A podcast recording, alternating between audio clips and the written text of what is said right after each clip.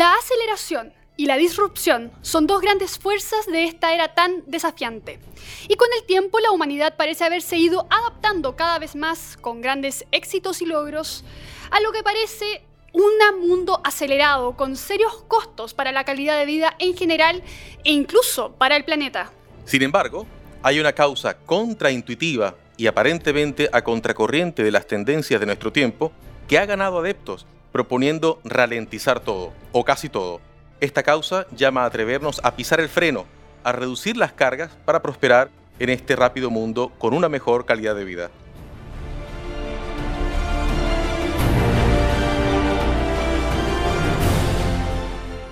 Bienvenidos a la segunda temporada de En el fin del mundo, un programa de análisis de asuntos globales donde conversamos sobre este entorno volátil, incierto, complejo y ambiguo. Hoy nos acompaña un invitado muy interesante para descubrir por qué la lentitud podría ser un superpoder.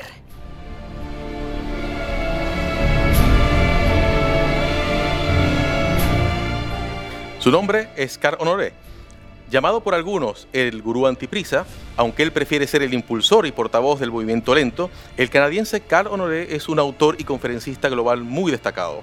Carl ha aparecido con sus programas e ideas en BBC Radio 4 y en importantes canales de TV como ABC1 de Australia y presenta un podcast llamado The Slow Revolution. Y su charla TED se ha visto unas 3 millones de veces.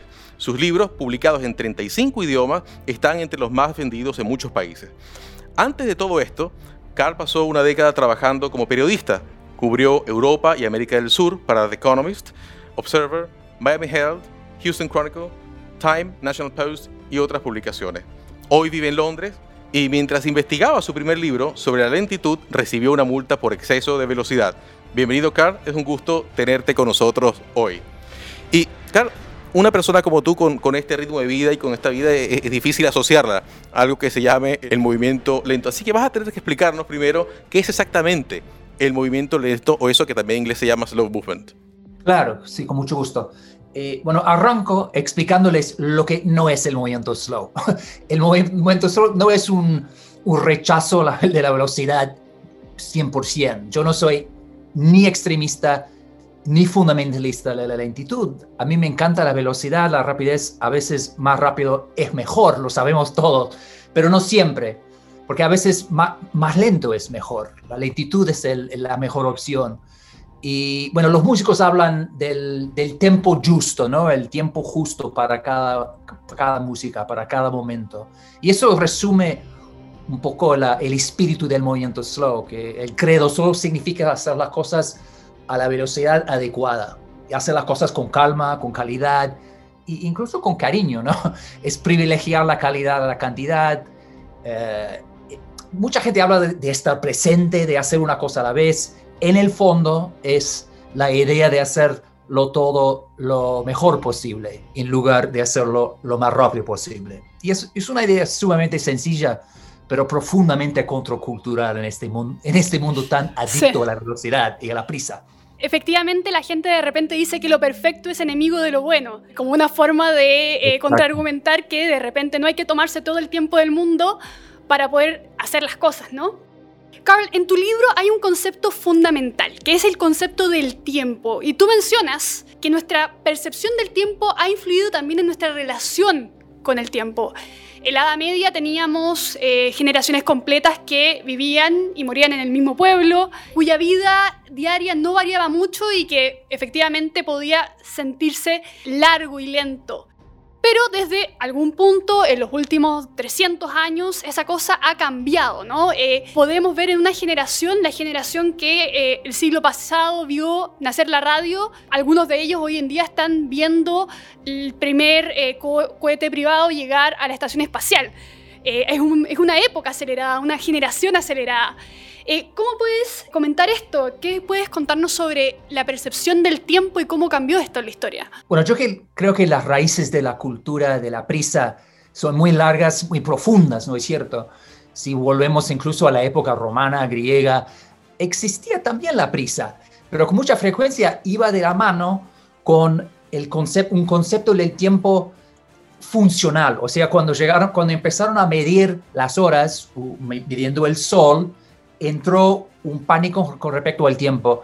Y eso con el tiempo, con, el, transcurso del tiempo y los siglos, ha, eh, ido agudizándose. Entonces, en, la época eh, medieval, cuando instalamos los primeros relojes en, las plazas centrales eh, de, los pueblos, eso también empezó a influir en la relación que la gente tenía con el tiempo, porque hay un viejo dicho italiano que dice algo así como, el hombre mide el tiempo y luego el tiempo mide el hombre.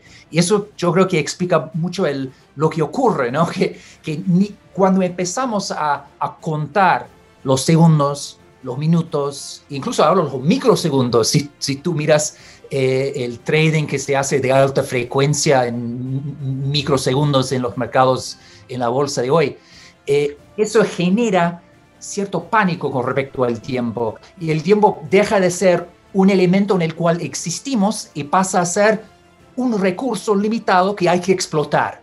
Entonces vemos al principio de la época moderna la, la, famosa frase de Benjamin Franklin que dijo, time is money, ¿no? El tiempo es oro, ¿no? El tiempo es plata, dinero.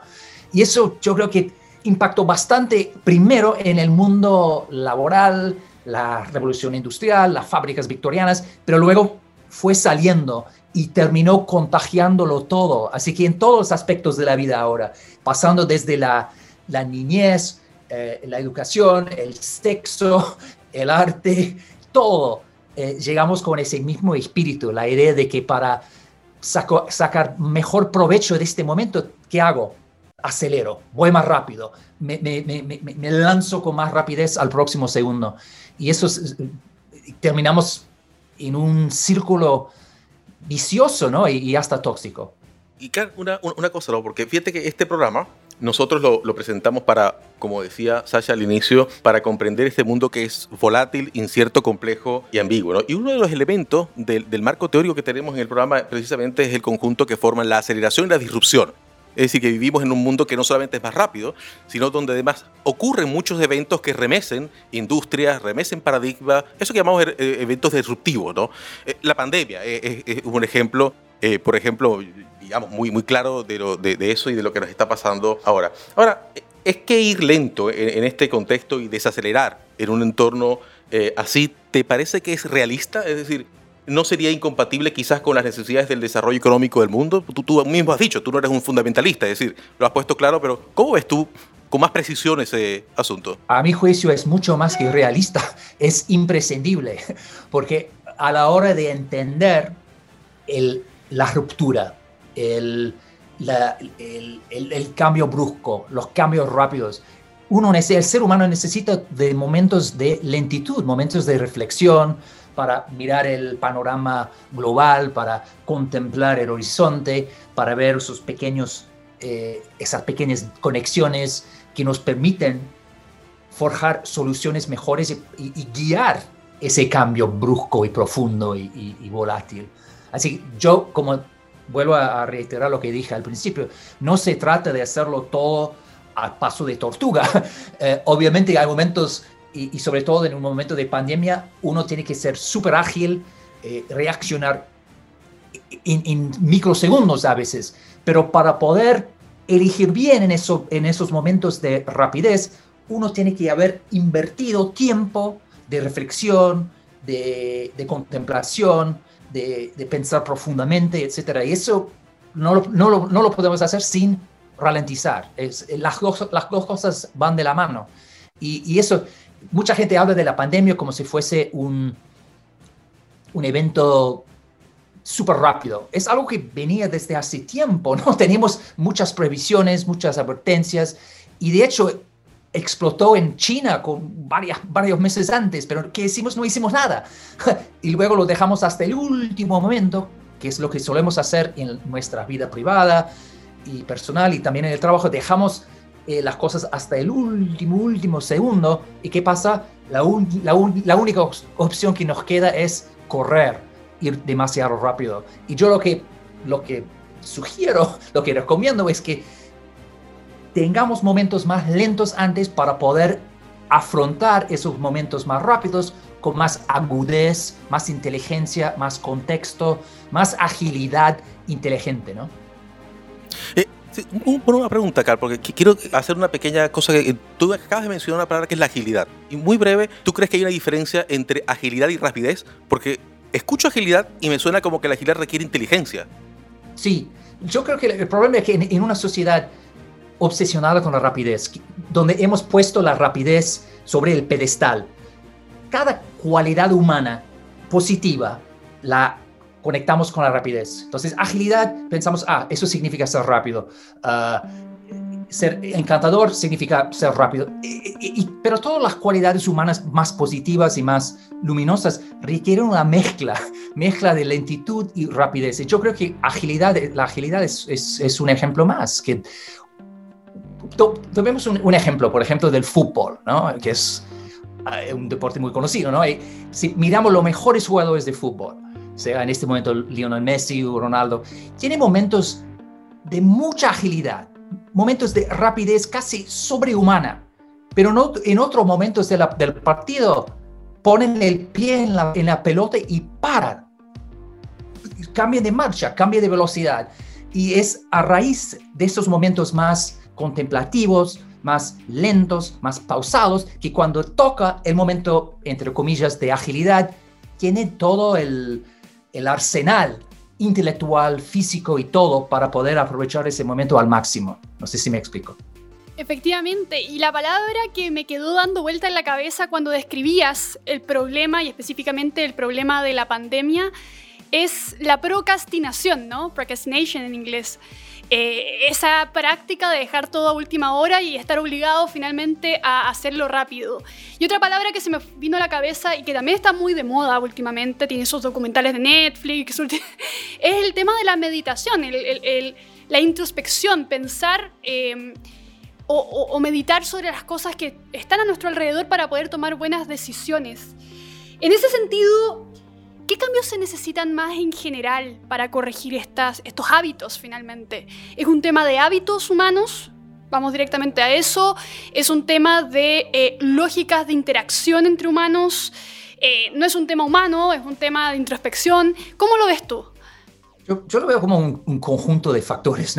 Es un, si vamos a, conquistar el, virus de la prisa, tenemos que avanzar sobre varios, varios flancos, ¿no? El flanco macro, micro, humano, estructural. Entonces, hay cambios estructurales que tenemos que, hacer para poder crear una sociedad más, más saludable, más solidaria, más productiva, más creativa, más, humana, ¿no? Mejor, una sociedad mejor. Entonces, cambios en el, en el sistema de transporte en, los, eh, en las ciudades, por ejemplo, en, en, en, el, cómo las fábricas eh, se organizan, eh, los mercados financieros, pero también, por otro lado, a nivel del individuo, hay muchos, muchas cosas, muchos pasos que podemos dar cada uno para ir juntándonos a este cambio tectónico, ¿no? Que es el movimiento slow. Entonces, tú mencionaste la técnica de la meditación, me parece una herramienta fantástica en esta lucha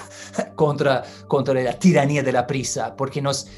Es como casi como una vacuna, para usar una frase, una palabra muy del momento, ¿no? Es que nos inocula contra el virus de la prisa, la meditación, nos llena de calma, eh, aumenta o agudiza la, la concentración y, y también, como decías tú, eh, mejora la calidad de decisiones y de hecho nos, nos da, nos devuelve esa calma interior, que es un primer paso, un trampolín hacia una vida más slow.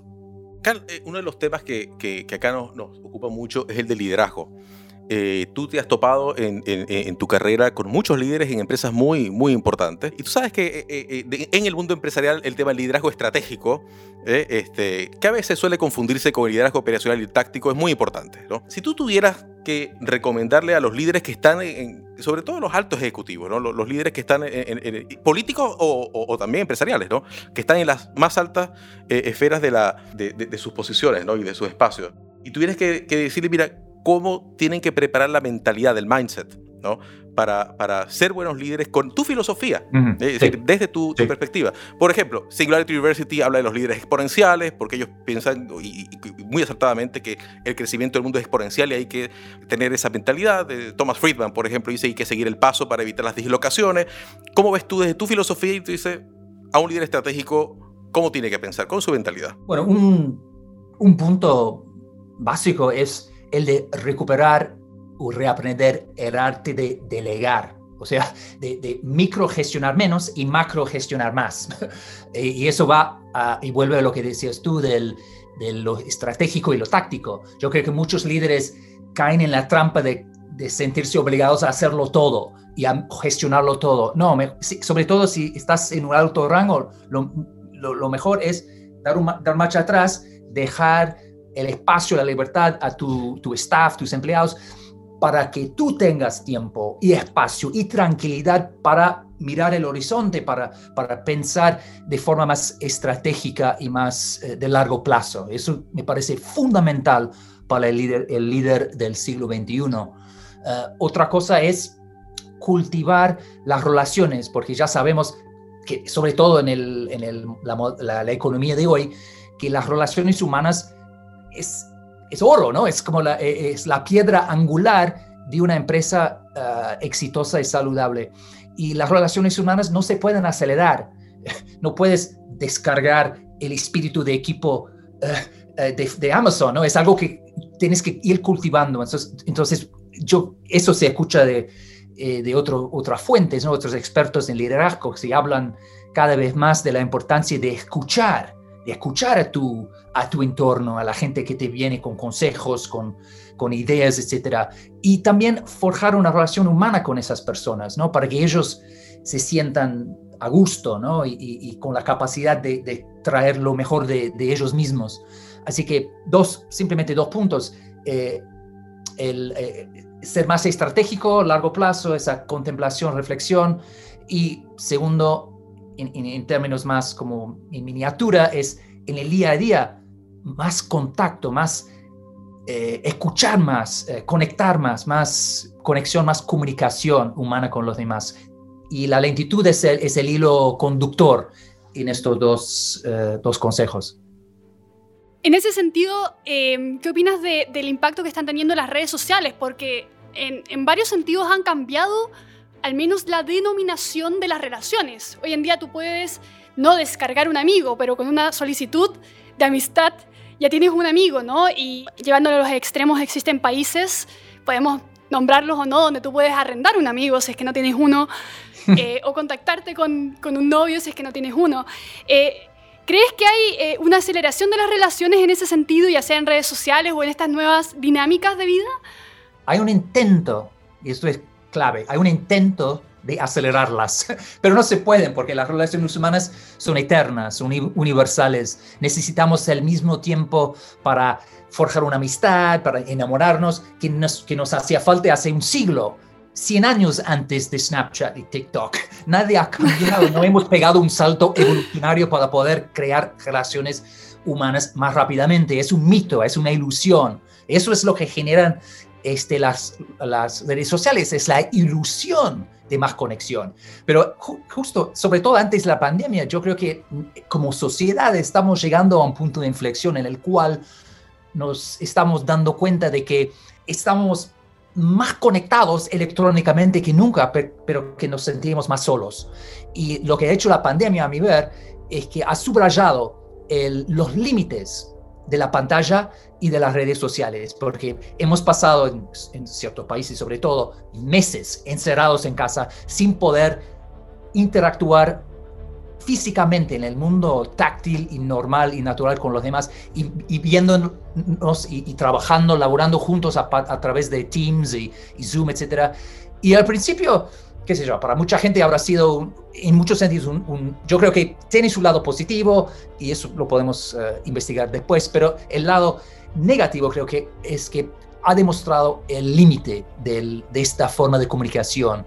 Y creo que cuando, cuando el mundo salga de este brete, de este momento tan tenebroso, vamos a, a, llevar adelante con nosotros algunas moralejas, algunas lecciones, algunos aprendizajes. Y uno de los aprendizajes céntricos será un nuevo, una nueva visión del, rol, del papel que tienen que jugar, que jugar las redes sociales. Obviamente son a mí me encantan las redes sociales, las uso, son fantásticas, puede ser una gran herramienta de, eh, de productividad, un juguete social, una diversión, pero no, no puede reemplazar lo de antes, lo más lento, ¿no? lo más humano.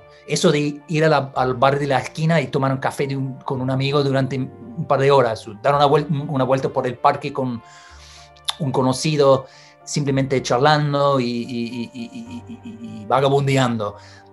Es, la clave está en la mezcla de, esas dos formas de comunicación. Ahora, Car, eh, hay una, una, no recuerdo dónde lo leí, pero leí antes de ayer o, quizás ayer, este, aparecía creo que un filósofo diciendo que, que después de la pandemia podría haber una explosión de, de gasto, de libertinaje, de... No, no, tenía una visión demasiado optimista mm. del mundo en ese sentido, ¿no? Tú pareciera que tienes una visión un poco más optimista. ¿E-, ¿Es, así? Sí, yo creo que habrá algo de... Habrá algo de libertinaje y gastos, habrá, sin ninguna duda. Uh, pero no creo que sea el, el efecto primario, ¿no? Yo creo que llevamos ya, ¿cuántos meses? ¿10 meses? ¿11 meses? Creo que es suficiente para, para provocar un cambio sísmico, ¿no? A, nivel sociológico, cultural, metafísico. Yo creo que vamos a salir de esto cambiado, ¿no? Con, y, yo no tengo bola de cristal tampoco. ya sé que el mundo, sobre todo las redes sociales, están llenas de eh, futuristas diciéndonos cómo será el mundo en 2021. Nadie lo sabe a ciencia cierta.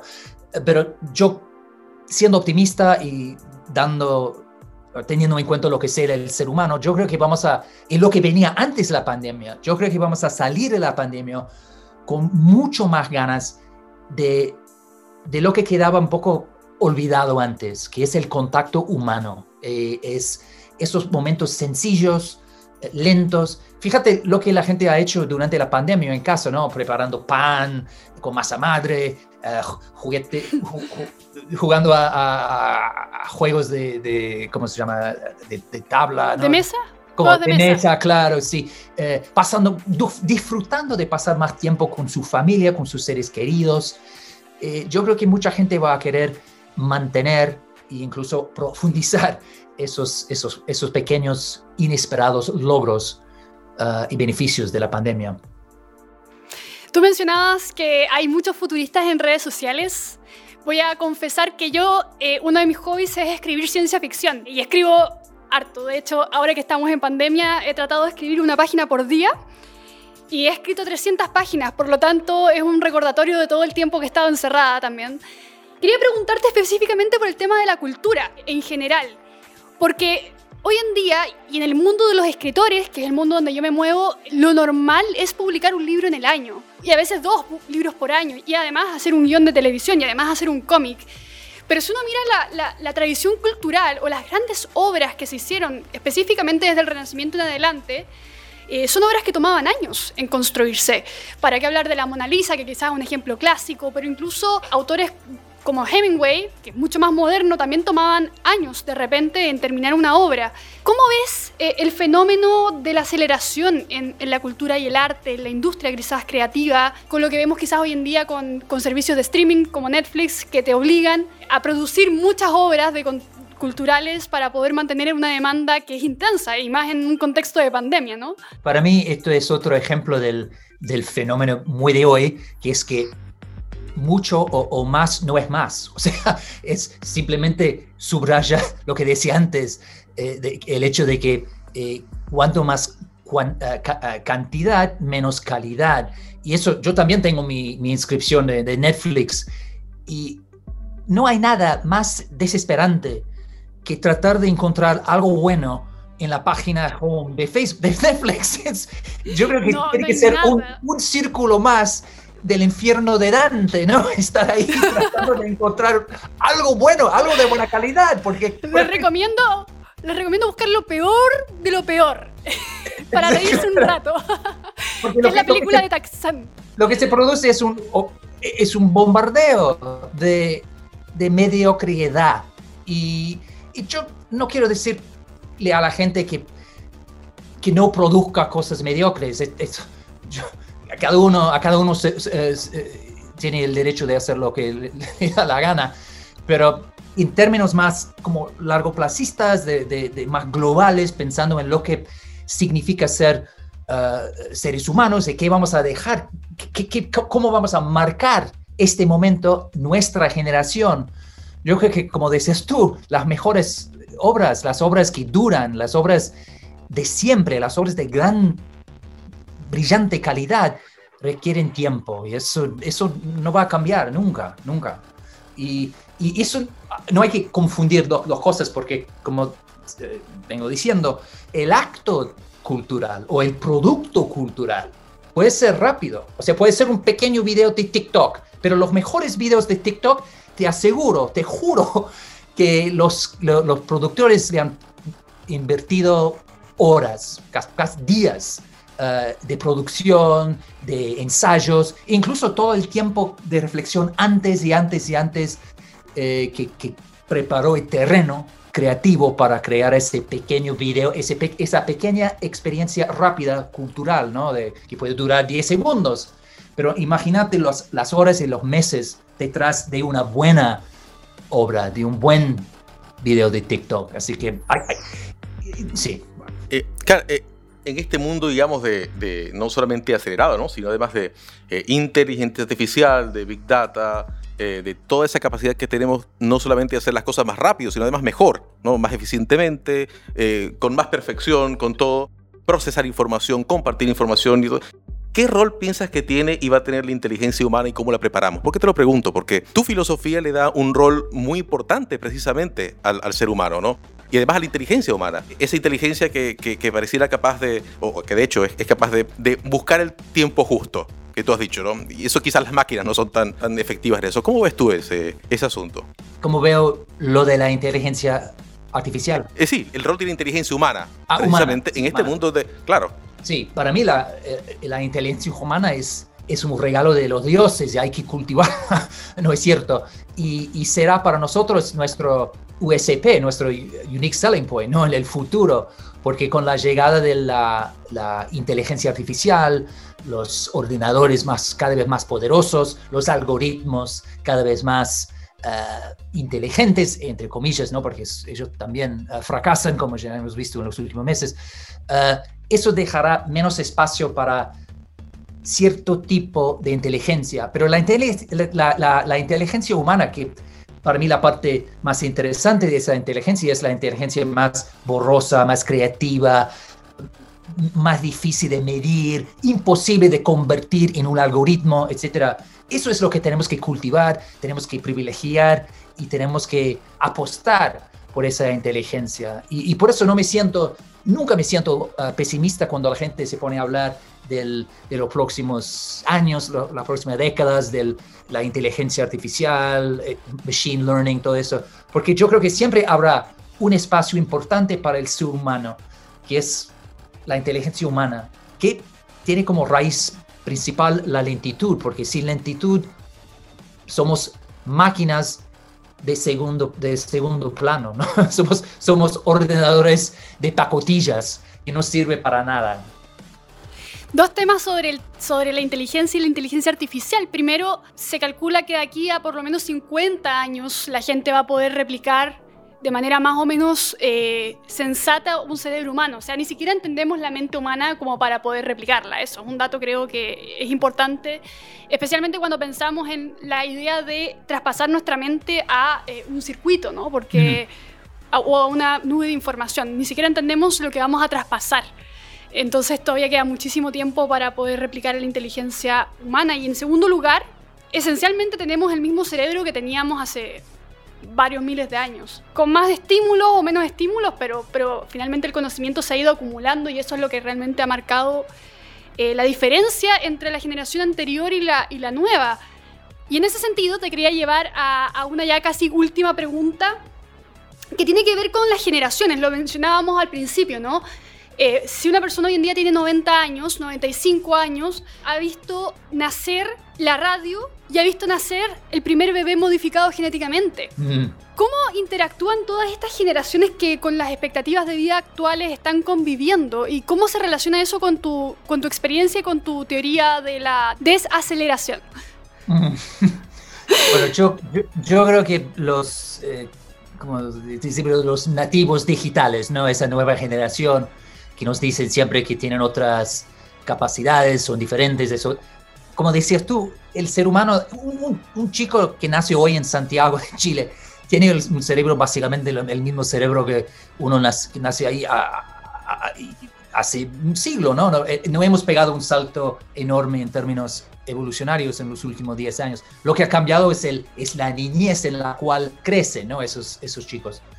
Ah, pero la pregunta era, ¿qué significa en el futuro para, para eso? Yo creo que es una, es una manera de recordarnos de que por más que haya cambiado el entorno, el contexto, el ser humano, sea alguien de 90 años o de 9 años hoy en día, e, estas personas tienen las mismas necesidades, los mismos límites, los mismos puntos fuertes y la misma humanidad. Y, eso significa para mí que, el mensaje mío no, no, no, no, no tiene que cambiar porque es un mensaje universal, es la de honrar los ritmos naturales del ser humano, ¿no? En todo, pasando por la educación, por el sexo, por las relaciones humanas, por, por el trabajo, etc. Y obviamente la presión como para evitar o o no hacerle caso a esos ritmos es aún más fuerte ahora que nunca, pero significa al mismo tiempo que es aún más urgente que nunca que esos ritmos que los defendamos. Eh, eh, en tu libro recuerdo que mencionas una anécdota muy graciosa este, de, incluso cómo hoy puedes conseguirte eh, servicios para funerales. ¿no? Para, para eh, velorios, donde puedes pasar con el auto y no, en vez de, en vez de bajarte, ¿verdad? A, hacer toda la ceremonia y toda la cuestión, tú pasas con el auto, saludas y sigues. Es decir, parte de ese mundo acelerado donde la gente quiere hacer las cosas muy rápido. Pero fíjate, entonces, en ese mundo precisamente es muy tentador preguntarte, bueno, ¿y cómo se ve una sociedad más o menos cercana a lo que tú dices, ¿no? porque eh, es difícil imaginarlo. Es decir, vivimos un mundo de tanta aceleración donde le hemos asumido como lo normal, mm. este, que es difícil imaginarlo. Entonces, si tú tuvieras que decir, que elegir, mira, ¿cuál es la sociedad que está, o un lugar, o una sociedad que está más cerca de, a, lo mm. que, que, más se parece a lo que tú fomentas, a lo que tú promueves? ¿Cuál sería alguna cultura donde tú hayas encontrado esos elementos ¿no? que menciona? El tiempo justo, la agilidad. sí. ¿Cómo lo ves? La lentitud. Ojalá ojalá hubiera una sociedad como modelo eh, número uno en el mundo, pero no, existe, ¿no? Cada sociedad tiene su, una relación diferente con, con, la cultura de la prisa y obviamente algunas sociedades han logrado dominar ciertos aspectos mejor que otras. Por ejemplo, a, mi ver, los, las sociedades escandinavas, nórdicas, tienen una, una relación un poco más sana, digamos, ¿no? y, con, con, con, el tiempo y con, sobre todo con respecto al trabajo. Pero ellos también están infectados por el, el, el, la manía por las redes sociales, etc. Y, y, si tú miras, por ejemplo, los italianos, que tienen fama de, de, disfrutar de la cultura de la comida, de la mesa, de cenar juntos, slow food nació, el movimiento slow food nació en Italia. Pero si has, si has alguna vez este, eh, manejado en una autopista italiana, sabes que ellos también están infectados por el virus de la pizza. Así que no hay, no hay ninguna sociedad, infelizmente, que sea, eh, sea perfecta, ¿no? que haya logrado esto perfectamente. Pero yo, cuando la gente me, pregunta, ¿cómo sería una sociedad um, slow? Poner en 50 años o 20 años, cuando tengamos un mundo slow, ¿cómo será? Yo creo que se, se, se podrá juzgar mucho más por lo que se siente por dentro de lo que se ve por fuera. Me explico. para, para, mí el, el eje, el, el, el, el, nudo, digamos, el núcleo del, del, movimiento slow, de ser slow, es lo que vos sentís por dentro, ¿no? Si llegas a cada momento sin prisa, presente, eh, entregándote plenamente al momento, ya sos la encarnación de la lentitud, ¿no? Eh, eh, en eso. Y eso, sea en el trabajo o en, la cama o en la, en la, calle, lo que sea. Así que llegando a cada momento, sí, cuando, llega, cuando tengamos un mundo en el cual todos llegamos a cada momento con calma y viviendo cada momento plenamente, lo que sea el momento, ya habremos logrado, o ya habrá conquistado y ganado, triunfado el movimiento slow. Y por mientras hay que esperar, solo nos queda esperar Carl, muchas, muchas gracias por haber eh, conversado con nosotros en esta oportunidad. Ha sido una experiencia bastante distinta a la que tenemos normalmente cuando hablamos de cómo los robots nos van a conquistar en, dentro de 30 años. Eh, en un mundo acelerado. Para los que nos están escuchando, eso sí, quería hacer algunas recomendaciones sobre tu trabajo para que quienes eh, estén interesados en el slow movement o el slow revolution puedan buscarte. Dos cosas. Eh, yo tengo un, enlace, un link universal para todo y es mi nombre carlhonoré.info, carlhonoré.info y acabo de lanzar mi primer workbook, ¿no? Eh, para ayudarle a la gente a, ralentizar. Se llama 30 Days to Slow, como 30 días ah, para, para ser slow, ¿no? Y lo acabo de lanzar y eh, dentro de poco voy a, empezar a dar, a hacer bootcamps, ¿no? Como... Uh, talleres colectivos en línea, ¿no? Así que es un, es un próximo capítulo para mí, algo nuevo que nació un poco de, este momento de la pandemia. Y como mencionábamos al inicio, también pueden buscar su podcast Slow Revolution. ¿Dónde lo pueden encontrar? Eh, también en mi página, está, está mi página web, carlonore.com también. C-A-R-L-O-H-O-N-O-R-E.info para los que nos están escuchando. sí. Muchas gracias, Carl. Esperamos tenerte en otra oportunidad. Eh, quizás para hablar de algún tema distinto, quizás de la meditación o de los muchos temas que nacieron acá en esta conversación. O del envejecimiento, que es mi nuevo tema. o del envejecimiento y de los telómeros.